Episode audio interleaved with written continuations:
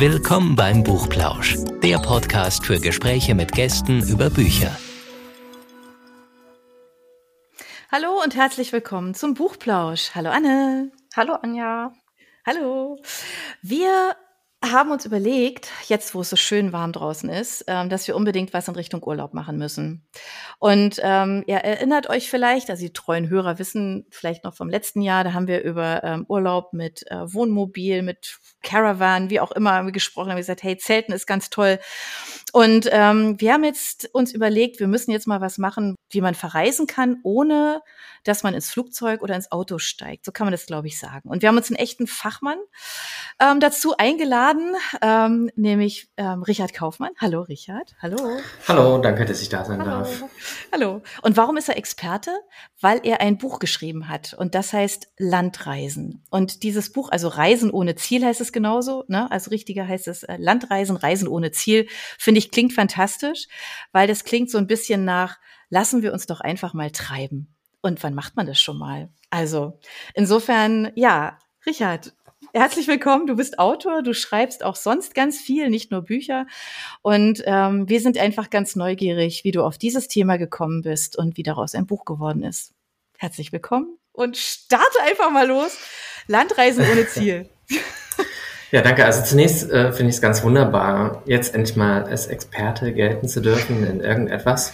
Ähm, die Idee zu dem Buch ist mir eigentlich gekommen, weil ähm, meine Frau mich darauf hingewiesen hat, dass sie gemeint hat, hey, das ist wunderbar, was du da alles schon erlebt hast. Äh, und das Thema Reisen ist ja nicht nur sozusagen zum Selbstzweck sondern es hat auch großes Veränderungspotenzial ähm, im Hinblick auf ähm, unseren Ressourcenverbrauch.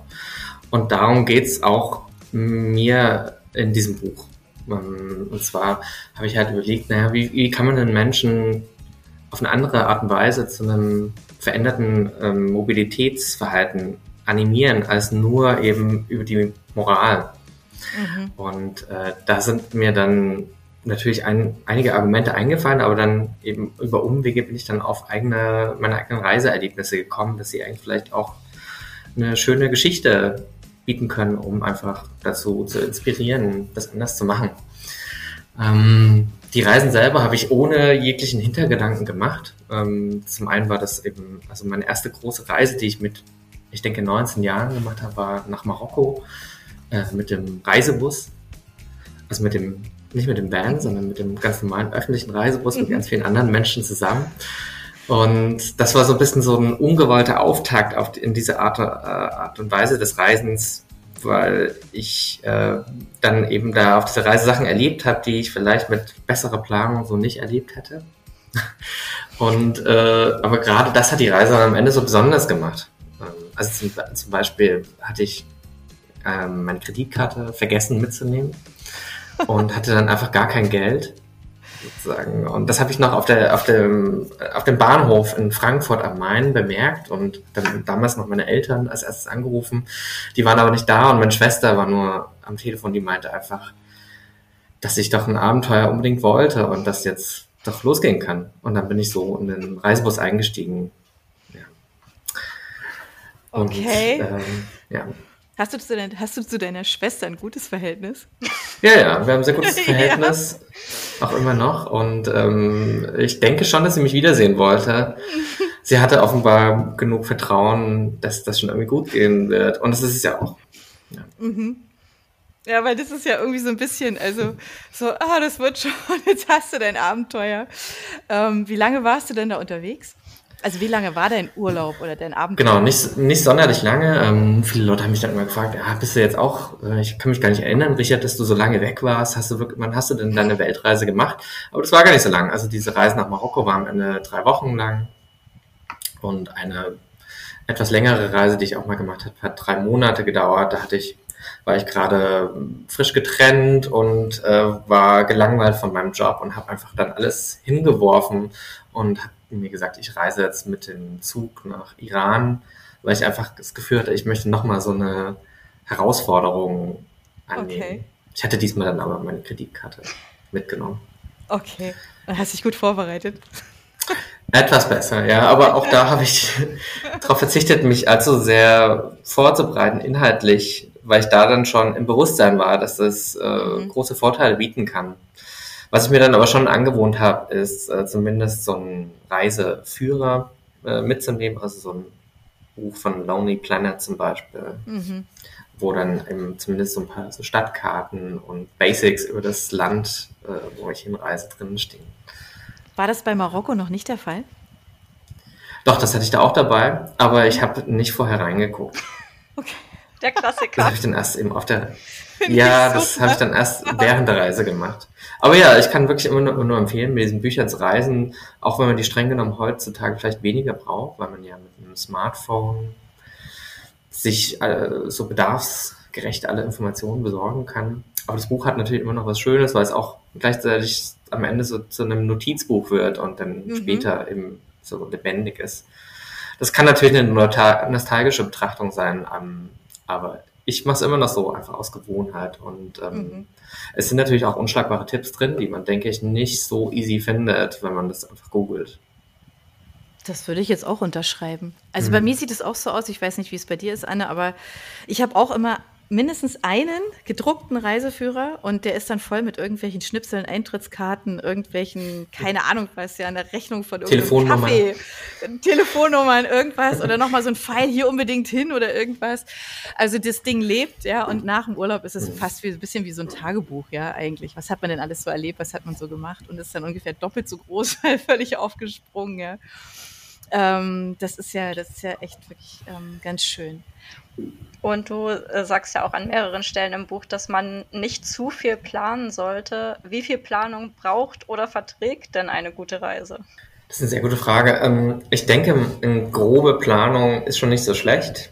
Ansonsten ist es ja dann wirklich eine ganz offene Reise. Das ist dann vielleicht nochmal ein eigenes Thema. Also wenn man jetzt zum Beispiel sagt, ich gehe einfach zum Bahnhof oder zum Flughafen von mir aus und nehme den erstbesten Flug das habe ich nicht gemacht. Ich hatte schon immer ein grobes Ziel vor Augen. Also so, sowas wie Iran oder Marokko. Oft dann aber nicht so richtig, äh, wie ich genau jetzt dahin komme oder beziehungsweise wie lange die Reise tatsächlich dauern wird. Und das ist, glaube ich, der entscheidende Punkt. Also die Reise nach Iran, die hatte ich wirklich einfach so grob geplant, dass ich wirklich nur wusste, wann ich, äh, also dass ich in diesem Land irgendwann mal ankommen will. Und äh, ich hatte mir auch angeschaut, welche Verbindungen es gibt also ich wusste, dass ich sozusagen als erstes nach Wien reisen werde mit dem Zug und von da aus ähm, nach äh, Belgrad und dann Sofia. Ich denke, das ist so diese typische Strecke, die man da nimmt, immer mit einem Nachtzug und dann nach Istanbul und dann schlussendlich äh, von Istanbul mit ähm, sogenannten Orient Express. Das hat aber nichts mit dem Historischen zu tun. Aber es klingt äh, toll. Das klingt toll, ja. Und es hat, das Wort, den wollte ich halt auch unbedingt haben, aber der wie auch immer, der hätte, der hätte drei Tage mich äh, durch, durch die Türkei gebracht bis nach Iran. Mm, der war aber dann eben nicht zu kriegen, weil der Nachteil dieser planlosen Vorgehensweise ist natürlich, dass auch Sachen schiefgehen. Ähm, das heißt also, Menschen, die jetzt so ein unbedingtes Kontrollbedürfnis haben, werden daran vielleicht weniger ihre Freude haben. Mein Argument ist aber, dass auch bei der besten Planung immer wieder Sachen schiefgehen, weil man nun mal nicht alles kontrollieren kann. Mhm. Und ich dadurch diese Frustrationsgrenze schon äh, sozusagen über meine Art der Planung ziemlich gering halte, weil ich einfach keinen Plan habe, der zerstört werden kann durch äußere Bedingungen. Und natürlich äh, der ganz große Vorteil ist, was man alles äh, erlebt eben auf dem Weg, äh, der dahin führt. Also Sachen, die äh, einfach nicht planbar sind. Und das sind nun mal die schönsten Erlebnisse, die man auf Reisen hat. Würde ich zumindest, zumindest äh, behaupten. Also ich habe zum Beispiel meine heutige Ehefrau äh, auf der Reise kennengelernt die ich jetzt nicht kennengelernt hätte, sicherlich, ähm, wenn ich einfach hingeflogen wäre. Das klingt jetzt ganz romantisch. Wo habt ihr euch denn kennengelernt? Auf dem Bahnsteig? Nee, nee, nee. Es ist einfach an einem Hostel in äh, mhm. Bulgarien. okay. Okay. Und seid ihr dann gemeinsam? Seid ihr dann gemeinsam weitergereist?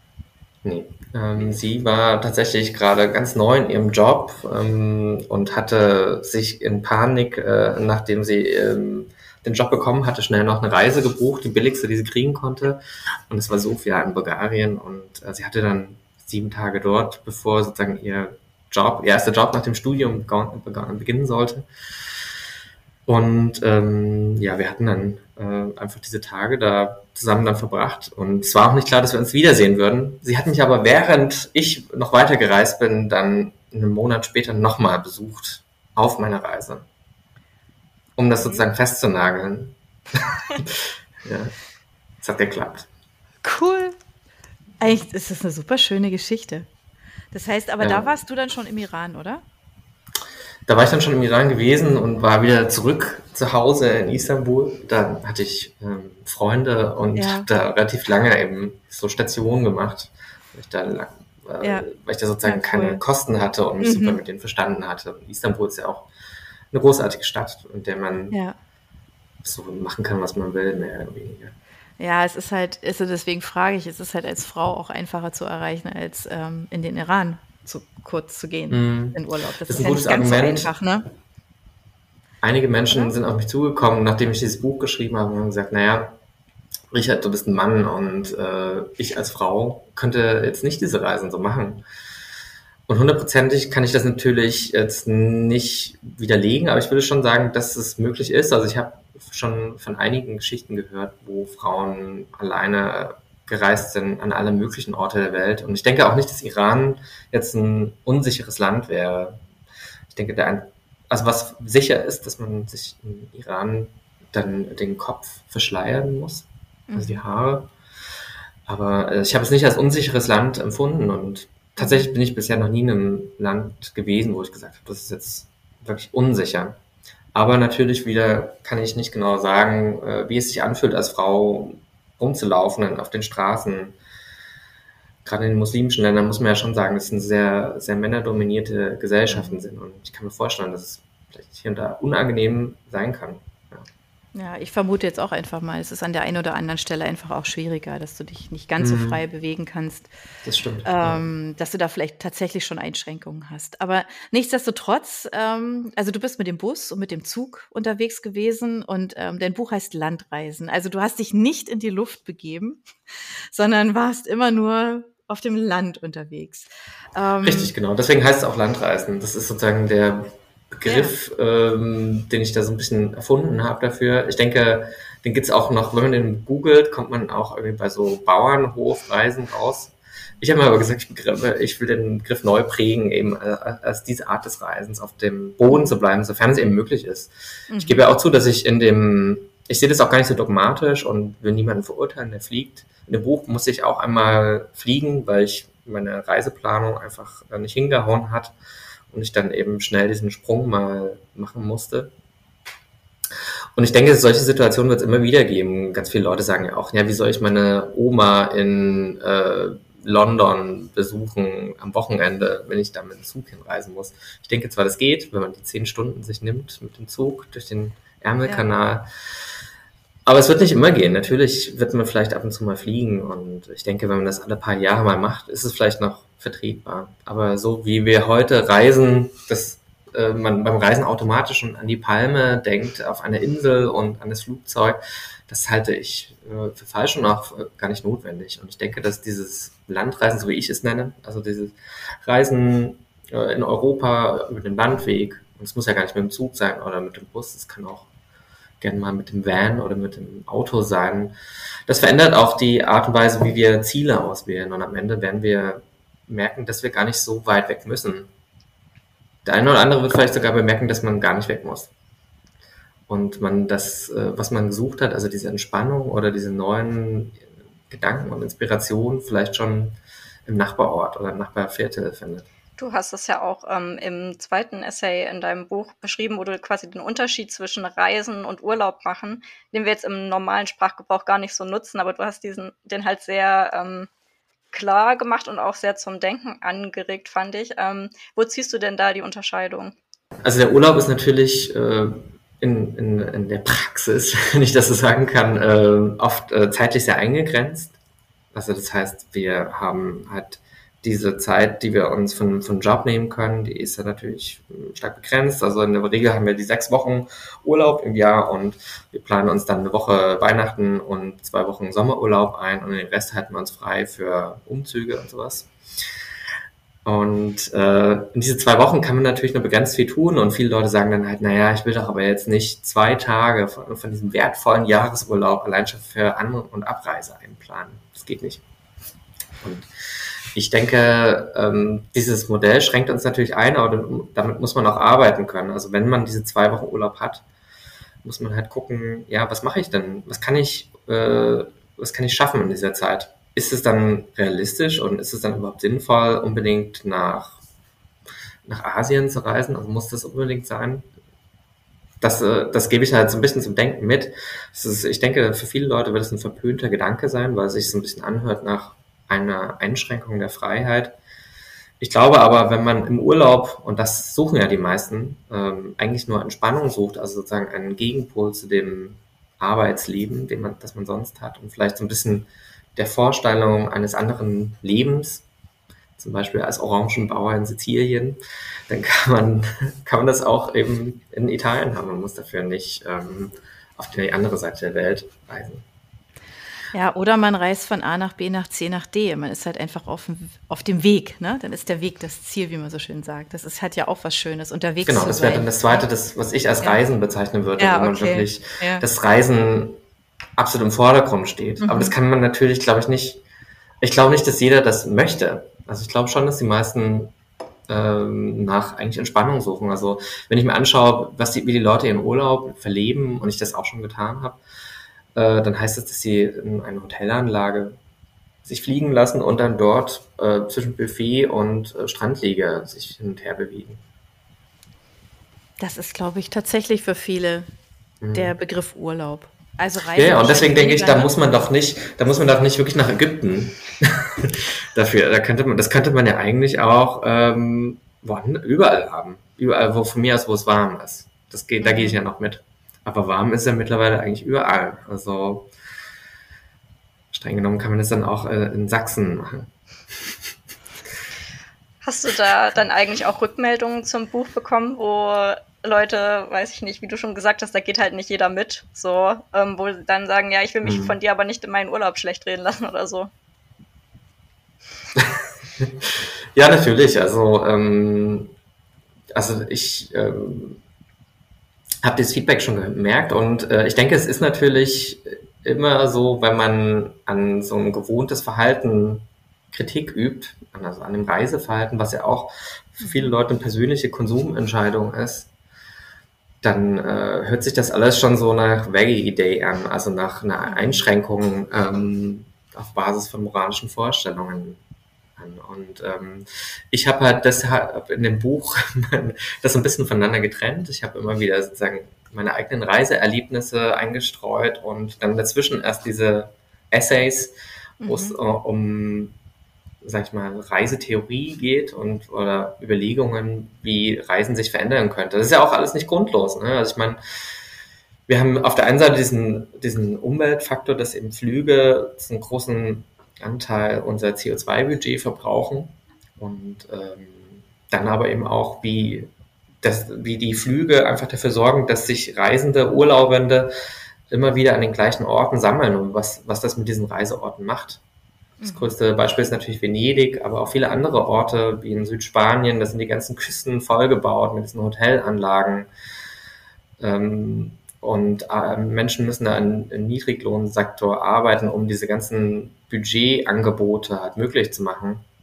Das ist vielen Reisenden, vielen Urlaubern gar nicht so bewusst, was das eigentlich alles bedeutet, ähm, was sie da machen und was sie da einfordern als normal, als normalen. Urlaub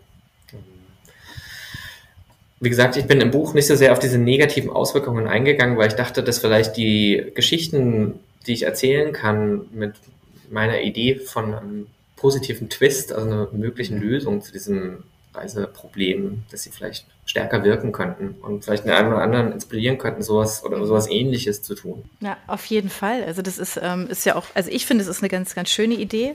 Also dieses ähm, Unterwegssein, sich so ein bisschen treiben lassen und nicht nur so an einem Ort verhaftet. Und da kann man ja, also man kommt ja schon wirklich sehr, sehr weit. Also du hast ja auch gezeigt mit dem Iran, da kommt man wahrscheinlich ja noch weiter. Also man könnte auch mit der transsibirischen Eisenbahn fahren bis nach China. Auch das geht. Also ich ja, denke, im Moment ist es nicht möglich. Ich Im Moment nicht, ja. nein. Nein, bin ich bei dir.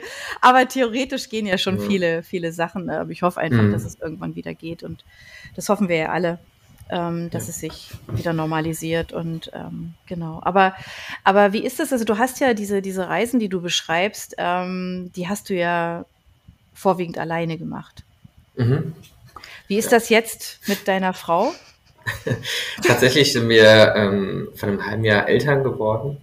Okay. Und wir haben schon unsere erste Reise mit Baby gemacht ähm, nach Italien mit dem Zug. Mhm.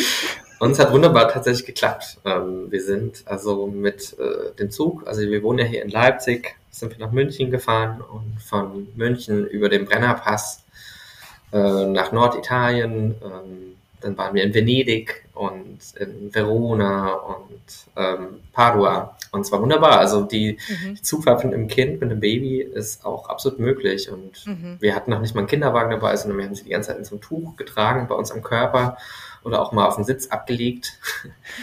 und äh, sie hat, äh, die kleine Tochter hat auch schon aus dem, aus dem Fenster geschaut. Und ähm, es war nicht so viel anders, wie als wenn wir irgendwo in einem in einem Wohnzimmer mit ihr gesessen hätten. Ich denke, mhm. sie war sich gar nicht so sehr klar darüber, was da eigentlich mhm. gerade dass sie unterwegs ist. Ja, ich glaube, das ist ja so die Kategorie auch einfach machen, gell? Also das ist, ähm, ich glaube, alle, alle Eltern, die reisefreudig sind, sage ich jetzt mal, bekommen meistens ähm, so vom Bekannten- und Freundeskreis immer ein bisschen so ein Stirnrunzeln, so wenn man sagt, so ja, mhm. wir fahren da jetzt in Urlaub, wir machen das. Was, jetzt schon? Oh Gott, nein! Wo wollt ihr denn hin? Warum nur? Bleibt doch daheim. Also wir hatten das, ich erinnere mich noch sehr, sehr lebhaft dran und wir haben immer gesagt, es ist uns egal. Also wir, wir sind vorher schon viel unterwegs gewesen und wir machen das jetzt halt einfach weiter so. Und ähm, es war nicht schlimm, also im Gegenteil, es war alles gut und ähm, ja, ich glaube, das ist auch wichtig. Also ich, das ist so ein bisschen so ein Reiseaspekt, finde ich. Ähm, ich weiß nicht, wie du das siehst, aber so dieses, wenn man sich, also wenn man sich auf Reisen begibt, bewusst jetzt das, also ich rede jetzt nicht von Urlaub an einem Ort in einem Hotel, an einem Strand, sondern wirklich reisen, also unterwegs sein, dann heißt es ja auch immer, dass man so ein bisschen so Land und Leute ein bisschen besser ähm, kennenlernt, weil man einfach ein Tick langsamer und ein bisschen, bisschen anders einfach unterwegs ist. Und das macht ja wirklich sehr viel mit einem. Also das, das holt einen ja wirklich tatsächlich raus aus dem Alltag. Dieser Entspannungseffekt, den du vorhin genannt hast, der stellt sich ja relativ früh ein, weil man sich auf die Umgebung einlassen muss mit all dem, was sie zu bieten hat. Ja, hoffentlich nicht nur Problem, aber halt, man muss sich halt einfach damit auseinandersetzen. Ja, und ähm, das macht ja sehr, sehr viel. Hast du da, also hast du da so Pläne, wenn du da so jetzt mit Kind gerade ähm, so in die Zukunft ähm, denkst, dass du sagst, ja, ja, klar, dann machen wir jetzt vielleicht noch dann die Reise und wir haben noch das vor und dann möchten wir das so und so machen. Habt ihr da irgendwie so Ideen, Pläne? Ja, absolut. Also ich kann das noch, äh, vielleicht noch mal kurz vorab äh, absolut bestätigen, dass diese, diese Art der Reisen natürlich ähm, eine ganz andere Möglichkeit bietet, ähm, mit Menschen in Kontakt zu kommen. Das ist vielleicht auch eines der schönsten Sachen. Mhm. Also ähm, in der, auf der Italienreise mit dem Baby ist uns zum Beispiel aufgefallen, dass wir nie, äh, so viel Kontakt mit ItalienerInnen wie nie zuvor hatten. Einfach durch den Türöffner das Baby. Ja. Weil äh, wenn man in Italien mit einem Baby rumläuft, dann bleiben die Menschen auf der Straße stehen und schauen dann an und sagen, wow, bellissimo. Und äh, begutachten das Baby und äh, Leute haben uns, haben uns erklärt, was sie sagen müssen, wenn wir gefragt werden, wie alt sie ist und wo, wie sie heißt. Und wir haben dann Italienisch gelernt, allein schon dadurch, äh, wie, wie oft wir eben Großmüttern erklären durften, wie unser Kind heißt und wie alt es ist. Und das ja, war wunderbar. Und das hatten wir so vorher noch nie gehabt. Also wir hatten einen ganz neuen Dreh zu unserem Italienurlaub, den wir schon vorher vielleicht auch als Paar mhm. ziemlich oft gemacht hatten. Ähm, aber zu deiner Frage, was wir für Pläne haben, also wir wollen auf jeden Fall noch viel mehr jetzt machen, jetzt wo wir gemerkt haben, dass das geht, dass das möglich ist. Und die Reise selbst, äh, die, diese erste Reise hat uns auch gezeigt, was überhaupt alles möglich ist und sie hat uns jetzt auch im Alltag noch mehr so diese Angst genommen, mit mhm. dem Kind unterwegs zu sein. Was ähm, alles, was wir ihr zutrauen können mhm. und auch uns selbst zutrauen können als Eltern. Ja. Schaffbar ist. Ähm, diesen Sommer sieht das Reisen ja vielleicht für alle ein bisschen anders aus durch die Einführung des 9-Euro-Tickets, was glaube ich schon ähm, bei vielen so eine bestimmte ähm, Einstellung verändert hat. So Leute, die sich vorher nicht so richtig für Deutschland interessiert haben, fangen jetzt an, so näher gelegene Orte zu erkunden, einfach weil es quasi ja kostenlos ist, wenn man jetzt also diese 9 Euro so als symbolischen Preis betrachtet. Und ähm, ist das für dich quasi auch was, was du dir früher, also als du das Buch geschrieben hast, das war ja vorher, ähm, was du dir da so als Utopie vielleicht vorgestellt hättest, dass man, ähm, dass das Reisen quasi so erleichtert wird? Ähm, konkret hatte ich mir so noch nicht vorgestellt, aber ich finde es auf jeden Fall wunderbar, dass diese, dieses Tool oder diese, diese Idee des 9-Euro-Tickets und hoffentlich auch eine Art und Weise der Fortführung dieses Konzepts Menschen dazu zu inspiriert, diese Reisen zu machen. Was ich ein bisschen schade finde, ist, dass die, äh, und aber leider wahrscheinlich auch dazugehört, ist, dass da eben die Menschen jetzt so äh, schnell enttäuscht sind, dass das nicht alles auf diesen Ansturm vorbereitet ist, den es ja vorher vielleicht noch nicht so gab. Ne? Ähm, dass man jetzt eben sagt, Mensch, aber an dem ersten Wochenende, wie kann es da sein, dass die Züge überfüllt sind? Wir wollen einfach jetzt alle reisen. Dann müsste doch die Bahn in der Lage sein, innerhalb von wenigen Tagen fünffache Kapazitäten aufzustellen. Und dass das eben nicht so ist, ähm, sollte eigentlich, finde ich, klar sein und ähm, man, man sollte vielleicht auch drüber nachdenken, ob, jetzt, ob man jetzt unbedingt diese, also nur diese neun Euro als Budget einplanen muss oder ob man nicht vielleicht dann auch sagt, ne, eine Reise ist es mir auch wert, vielleicht mal ein paar Euro mehr auszugeben und dann nehme ich halt den ICE an die Ostsee statt den Regionalexpress und dann habe ich eben auch etwas mehr Komfort. Ähm, ja, ich hoffe aber, dass es äh, vielleicht äh, für einen etwas höheren Preis, der dann auch wirtschaftlich irgendwie länger machbar ist für alle Beteiligten, eine Fortführung gibt, die das eben dieses Reisen in ganz Deutschland den öffentlichen Verkehrsmitteln so wunderbar möglich macht. Das ist ja nun wirklich eine großartige Idee, dass man jetzt sagt, man muss nirgendwo mehr dann einzeln noch Tickets lösen und kann einfach da aussteigen und dann wieder in den Bus und so weiter. Hattest du auch schon, also wir hatten ja gerade schon ein bisschen gesprochen über die Frustration, die sich bei Zugreisen manchmal einstellt, aber ähm, hattest du das auch schon? Du sprichst dich zwar für Zugreisen aus, aber hattest auch schon so Erlebnisse wie quasi mhm. jeder, den man auf die Deutsche Bahn anspricht, hat so dieses eine Erlebnis, wo alles schiefgegangen ist. Ist dir das auch schon passiert? Ja, natürlich. Also immer wieder passieren äh, Dinge auf Reisen, die frustrierend sind, sei es ein verspäteter Zug aber ich denke, da muss man äh, auch so ein bisschen kreativ rangehen. Also da wieder eben diese, die, diese Idee der Planlosigkeit. Nicht, nicht zur Spitze getrieben, aber eben vielleicht so ein bisschen sozusagen dieses, nennen wir es vielleicht eher des Loslassens.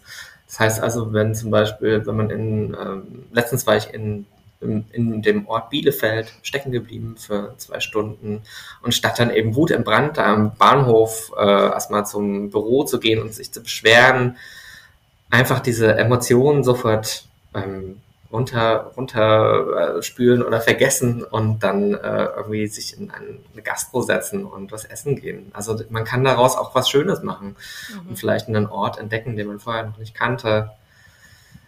Weil man kann es nicht ändern in dem Moment, man kann äh, nicht sich irgendwie an einen anderen Ort wünschen, man kann es nicht äh, ver vergessen machen, dass man jetzt irgendwie vielleicht diese zwei Stunden seines Lebens verpasst hat, aber man kann auch ähm, zwei Stunden dazugewinnen, die man vorher noch nicht, nicht mal erahnt hatte. Das ist auf jeden Fall ein schöner Gedanke, an den man sich öfter mal erinnern sollte.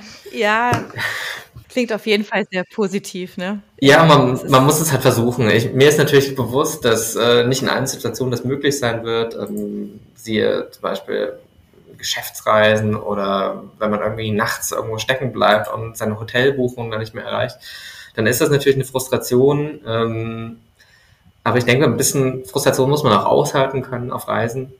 Denn ganz ehrlich gesagt, äh, hätte man, hat man die auf keiner anderen Reisemöglichkeit, äh, kann man das irgendwie komplett aussparen. Also auf Autobahnen gibt es Staus, in denen man feststeckt und äh, Flughäfen äh, sind auch keine wunderbare lange Wartehalle, wenn man wieder einen Flug aushält. Ne? Da muss man sich ja vorstellen, ne? in einem Flughafen ist man dann im schlimmsten Fall eingesperrt für Stunden und kann noch nicht mal sich die Stadt angucken. Mhm. Währenddessen man an einem Bahnhof in München zum Beispiel wunderbare Möglichkeiten hat, einfach mal in den Biergarten zu gehen. Ähm, du bist in deinen ähm, Geschichten beziehungsweise in deinen Erzählungen ja alleine gereist. Ähm, wenn man jetzt aber mit einem Reisepartner zusammenreist, ist ja oft so, dass dann Vorstellungen aufeinandertreffen und oft ähm, sind ja andere so auf die Standardfortbewegungsmöglichkeiten wie Flugzeug oder Auto schon eingeschossen. Ähm, hast du da vielleicht Argumente, wie man die überzeugen könnte, doch mal was anderes auszuprobieren? Ja, habe ich auf jeden Fall. Also tatsächlich habe ich letztens mit äh, einer Gruppe von männlichen Freunden, die ähm, mit denen ich zur Schule gegangen bin, hatten wir irgendwie so ein so eine Art Get-Together mal wieder geplant, irgendwie einfach ein Wochenende uns treffen. Und alle in dieser Chatgruppe haben gesagt, auf jeden Fall wollen wir in den Süden, weil es ist irgendwie für Oktober angesetzt. Und da habe ich natürlich gesagt, ähm, oh, ich muss das jetzt irgendwie drehen. Wie kann ich das aber machen, ohne dass einfach alle dann mich hassen werden, weil ich äh, wieder als der moralische Ökotyp hier um die Ecke komme. Und ich habe dann einfach gesagt, hey, wir werden doch eh alle nur Zeit miteinander verbringen. Warum äh, reisen wir nicht einfach in einen Ort, der in der Mitte von uns allen liegt und ähm, wir dann ähm, uns die, die Flüge und die große Anreisezeit sparen? Also mein Argument ist letzten Endes, ähm, die Nähe zu suchen statt der Ferne, weil ganz oft brauchen wir die Ferne gar nicht, um äh, den eigentlichen Zweck, also das Zusammenkommen oder vielleicht auch irgendwie die Entspannung zu erreichen, die wir suchen. Einzige Ausnahme ist natürlich wirklich, wenn äh, das Familienmitglied einfach nur mal in New York lebt, dann kann man, ist es Blödsinn, vielleicht sich in der Mitte zu treffen, weil dann müssen zwei Leute fliegen, im schlimmsten Fall. Aber sonst würde ich, äh, wenn, wenn ich nicht komplett was vergesse, würden mir nur sehr wenige Argumente einfallen, wo man jetzt sagen muss, da muss man jetzt wirklich unbedingt fliegen. Da muss man unbedingt so weit weg, dass es nicht anders geht. Ja, das sind auf jeden Fall ein guter Gedanke. In deinem Buch ähm, werden die Reisen ja quasi von vorne nach hinten immer kürzer. Also am Anfang fängst du an mit Marokko und am Ende ähm, erkundest du so deine eigene Stadt. Ähm, ist zeichnet das auch einen Trend ab, der sich dann durch Corona so entwickelt hat. Ähm, wie hast du die Zeit so erlebt, dass du wahrscheinlich in deinen Reisen eingeschränkter warst? Das stimmt, also das äh, ist mit Absicht auch so gemacht, dass ich ähm, in dem Buch sozusagen immer mehr lerne, sozusagen meine, diesen, diesen Radius etwas einzuschränken, weil ich das gar nicht mehr so sehr brauche dann für mich, sozusagen, weil ich eben schon da und dort war und äh, jetzt vielleicht äh, schon so ein bisschen das gefunden habe und wonach ich gesucht habe. Das wird natürlich nicht immer so sein. Also natürlich wird man immer wieder auch sagen wollen, ich muss mal raus hier, das ist auch ganz wichtig, sonst würden wir über das Thema Reisen ja gar nicht sprechen müssen. Mhm. Aber ich habe eben über die Corona-Zeit, wie viele andere Menschen auch, unglaublich viele Spaziergänge gemacht, weil man ja nicht so viele andere Möglichkeiten hatte. Man musste, hatte ja nur die Möglichkeit, wenigstens mal aus der Bude rauszukommen.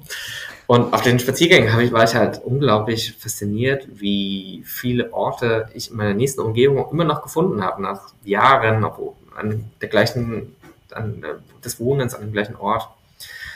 Ähm, und das hat mich äh, wirklich, also unglaublich hinterlassen, weil, also selbst heute noch, äh, kann es sein, dass ich irgendwie in eine andere Richtung mal gehe und dann äh, noch großartige Sachen finde in fußläufiger Entfernung. Mhm. Und das kann ich einfach nur jedem empfehlen, weil man viel zu oft eben selbst in seiner unmittelbaren Umgebung äh, Verkehrsmittel nutzt und damit eben äh, vielleicht interessante Orte überspringt, die man einfach nicht sieht. Mhm. Selbst, also ich, ganz oft ist es eben das Auto, mit dem man irgendwie zum, in die Stadt fährt oder zum Bahnhof oder sowas, oder auch, auch der Bus oder die Straßenbahn, die U-Bahn die U-Bahn natürlich das Allerschlimmste. Damit verpasst man eben die ganzen Orte, die äh, auf dem Weg liegen. Und sei es einfach nur ein großartiger Park oder ein tolles Restaurant, was äh, im toten Winkel des eigenen Lebens sozusagen steckt. Ähm, ja, also ich kann das nur sagen, geht einfach mal raus und versucht, äh, eure, eure Gegend zu erkunden, wo ihr noch nicht war, wo ihr noch nicht lang gelaufen seid. Neugierig bleiben, genau. Wo wir gerade bei neugierig sind, ich war auch neugierig. Ähm, ich war auf der Seite deines Verlags und tatsächlich ist dein Buch ja das einzige Buch deines Verlags. Wie kam das denn dazu? Ja, ich habe den Verlag selber gegründet äh, für das mhm. Buch. Ähm, ich ähm, war einfach, also ich habe, bevor ich das Buch äh, herausgegeben habe, hatte ich, ähm, habe ich dieses Transform-Magazin produziert mhm. mit äh, einer Gruppe von Journalisten und Autoren zusammen. Und das haben wir eben selber herausgegeben auch. Und dabei habe ich eben sozusagen die, das Wissen und auch die Connections äh, zusammengesammelt, die man eben braucht, also Druckerei und äh, Vertrieb und so weiter. Mhm. Und dann habe ich mir einfach gesagt, ich will dieses Buch genauso machen, wie ich es mir vorstelle. Und wollte mir da von niemandem reinreden lassen, weil ich mir auch im Klaren war, wenn ich das jetzt an den Verlag bringe, gesetzt im Fall, dass die das überhaupt so überhaupt machen wollen, würden die trotzdem Sachen verändern. Die hätten jetzt zum Beispiel nicht diese Art der Illustration vielleicht drin gelassen oder ähm, hätten auch vielleicht diese, diese, diese Mischung aus Essay und Erzählweise so nicht durchgehen lassen, weil es halt oft nicht in die Konzepte reinpasst, wo die sagen, das verkauft sich auf jeden Fall gut. Ich war aber der Meinung, ich will es genauso machen. Mhm. Und ähm, genau, deswegen gibt es auch nur dieses Buch. Im Moment äh, habe ich noch nichts weiter verlegt, aber ich behalte mir das vor, vielleicht noch weitere Bücher rauszugeben. Tatsächlich gibt es jetzt schon ein zweites Buch seit, äh, seit März, äh, gibt es die englische Fassung von dem Buch, die ich ähm, auch im, im englischsprachigen Raum in Europa verkaufe übers, übers Internet.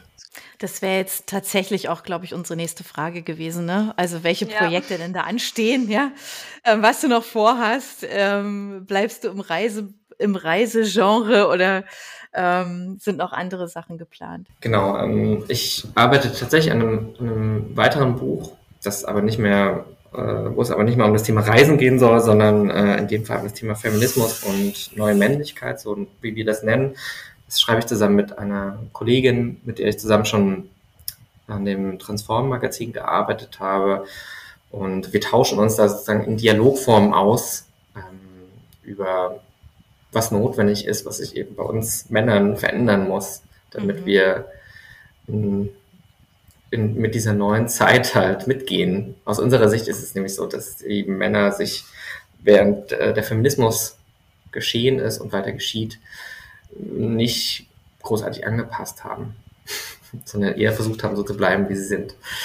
Äh, und mit der These gehen wir eben rein und äh, arbeiten uns dann gemeinsam auch im Austausch mit äh, Leuten, die dazu geforscht haben, äh, am Thema ab und versuchen zu Lösungen zu kommen, die, ähm, wie, äh, die, die Männern vielleicht helfen. Sind wir aber gerade dabei, einen Verlag für dieses Buch zu finden. Aber das möchte ich dann doch nicht über den, äh, über den äh, eigenen Verlag rausgeben, weil wir schon gemerkt haben, dass äh, es unglaublich schwer ist, ähm, den Vertrieb und die Pressearbeit selber zu machen. Das ist einfach so viel Arbeit, äh, die mich aber dann letzten Endes von dieser Autorentätigkeit dann doch so weit entfernt, wie ich es vorher tatsächlich mir nicht vorgestellt hatte. Also Verlage haben doch noch ihre ja Berechtigung. Eine gute Nachricht. Auf jeden Fall. Ja. ja. aber aber ist ein hochspannendes Thema, ähm, das ihr euch da ähm, genommen habt und ich finde ja. das ähm, also ich finde das mega interessant. Also ich drücke euch die Daumen, dass ihr dass ihr ja, da einen Verlag findet. Ähm, der euch da unterstützt. Ähm, ja, ja, also auch dazu gibt's, wir haben tatsächlich ähm, auch dazu eine Podcast-Aufnahme, ähm, die ähm, nach unserer Folge kommen wird. Und ähm, da geht es auch ja. um das Thema ähm, Feminismus und was noch alles Großartig. getan werden muss. So. Und ähm, da hatten wir es auch davon, ähm, dass es für die Männer halt einfach auch ein extrem spannendes Thema ist. Und deshalb, ähm, da bin ich jetzt gerade so vom Thema, von einem Thema ins andere gewitscht und jetzt kommen wir dahin. Ähm, ist ganz spannend, ja. Interessant. Ja, absolut. Ja. ja. Wenn du nämlich so viel schreibst und so viel, ähm, so viel um dich rum hast, auch mit Familie und Co., kommst du denn dann noch zum Lesen? Und wenn ja, was? Wir sind nämlich beim Thema Buchempfehlung. Wer hätte das gedacht? So, so hinge hingesteuert. Genau. Wir hätten gerne Buchempfehlungen von dir. Ja, ähm, also zuallererst möchte ich natürlich an der Stelle, oder muss ich an der Stelle gestehen, dass ich kein großer Leser bin. Ähm, ich bin, wie viele andere Menschen, auch ähm, von Streaming-Angeboten eingefangen worden. und äh, ein paar Bücher habe ich natürlich trotzdem gelesen und ähm, ich würde an der Stelle vielleicht gerne auf Bücher verweisen, die mich so ein bisschen inspiriert haben, so zu schreiben, wie ich es äh, in dem Buch Landreisen mhm. getan habe. Und da gibt es zwei Bücher, die ich empfehlen möchte. Einmal äh, das Buch Slow Travel von dem Autoren Dan Kieran. Ähm, das hat mich sozusagen da auch so ein bisschen abgeholt, wo ich das schon äh, selber so gemacht habe, aber dieser Autor hat eben beschreibt seine Art des langsamen Reisens, äh, wo es letztendlich darum geht, nicht schnell am Ziel anzukommen, sondern möglichst den Weg so lange in die Länge zu ziehen und eben mhm. dieses Reisen wirklich zu genießen. Und ich finde, der hat das wunderbar humorvoll beschrieben und äh, arbeitet sich auch ähnlich, wie ich das beschrieben habe, dann eben sozusagen in diese, in diese Reise Theorie in äh, sehr wunderbaren Essays und Erzählungen ab. Okay. Ähm, ein, zweites, ein zweites Buch, was ich empfehlen möchte, ist auch ähnlich zu dem Buch Langreisen, weil es ähm, in einem ähnlichen in, in, in einem ähnlichen äh, Kulturkreis sozusagen stattfindet, wo die Reise endet. Es heißt Im Herzen Arabiens von Michael Lüders und äh, es ist auch ein, ein Reisebuch, ähm, was einen, finde ich, sehr wunderbaren, empathischen Erzählstil hat, äh, bei dem ein, ein Journalist einfach arabische Länder in Nordafrika bereist und wunderbar beschreibt, wie es sich da anfühlt. Und ich fand das einfach so, wie als wäre man wirklich dort neben ihm im Restaurant und isst so eine, isst so eine Suppe mit ihm zusammen. Ähm, und ich finde, so muss es sein, weil man sozusagen mit Büchern auch ähm, die, die Briten nennen es Armchair Traveling machen kann. Das heißt also auf dem einem, einem, einem, einem Stuhl verreisen kann. Auch eine meiner liebsten Arten des Reisens. Den Begriff kannte ich jetzt noch nicht. Man kann so viel entdecken, einfach nur durch, dass man Bücher aus dieser Kultur liest. Ja, genau. Es ist auch eine Möglichkeit, wenn man sich sagt, man möchte vielleicht doch eine gewisse Vorbereitung äh, machen und äh, eine perfekte Möglichkeit, ähm, die vielleicht doch etwas längere Reisezeit gut zu überbrücken, weil genau das könnte man eben machen, wenn man im Zug sitzt äh, auf einer sehr langen Reise. Sich zum Beispiel mit, mit so einem Buch erstmal so reindenken und äh, mhm. etwas vorbereiten. Hast du noch ähm, ein Reiseziel, wo du sagst, da möchtest du gerne, gerne unbedingt hin? Gibt es so ein, so ein Traumziel? Ja, also tatsächlich gibt es natürlich äh, unglaublich viele. Ähm, ich habe einfach äh, bisher noch nicht meine Zeit gut genug genutzt für Reisen und ich merke jetzt ähm, als, als Vater, dass ich äh, das hätte noch besser nutzen sollen, die Zeit zuvor, aber ich, wie eben schon zuvor beschrieben, äh, durch diese kleine Italienreise ist mir auch klar geworden, dass es auch möglich sein muss. Ha. Äh, mit, dass es auch möglich sein muss mit Kind und äh, ich versuche, ähm, ja, einfach jetzt, ich glaube, die nächste Reise, die wir geplant haben, ist nach Schottland nächstes Jahr und dann möchten wir tatsächlich ja, auch, schön. so konnte ich meine Frau Gott sei Dank überzeugen, dass sie da mitmacht, mit dem Zug durch den Ärmelkanal nach London und dann eben weiter nach Norden auch reisen.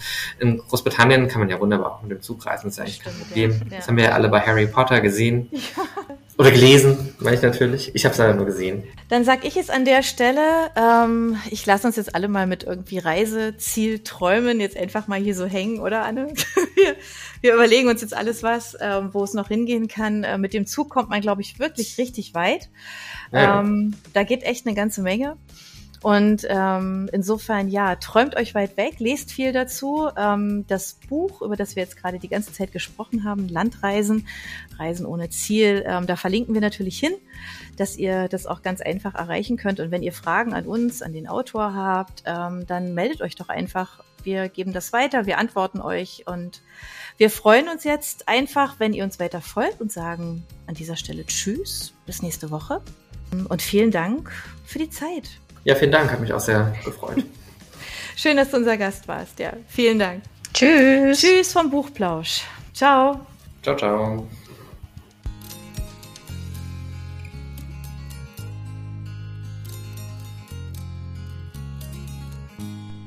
Für unsere Buchplauschhörer haben wir übrigens noch etwas ganz Tolles. Falls ihr nämlich jetzt gerade nach dem richtigen Hörbuch sucht, dann könnte Bookbeat eine gute Idee sein. Stöbert durch über 50.000 Hörbücher. Entdeckt Bestsellerlisten, die Hörbücher von DP natürlich auch, oder lasst euch ganz persönliche Empfehlungen geben. Ihr wollt das einfach mal ausprobieren? Buchplausch und Bookbeat schenken euch einen ganzen Monat Bookbeat for free. Meldet euch einfach mit dem Rabattcode Buchplausch bei Bookbeat an oder geht auf die Seite www.bookbeat.de slash Buchplausch und schon seid ihr dabei. Den Link, den haben wir auch noch einmal in die Beschreibung der Podcast-Folge eingefügt. Also nutzt dieses wunderbare Angebot, einen Monat lang so irre viele Hörbücher zu hören, wie ihr wollt, denn genauso funktioniert Bookbeat. Das ist nämlich toll. Ihr könnt so viele Hörbücher hören, wie ihr wollt. Das ist doch jetzt genau das Richtige, oder? Also ausprobieren. Wir freuen uns mit euch. Bis dann.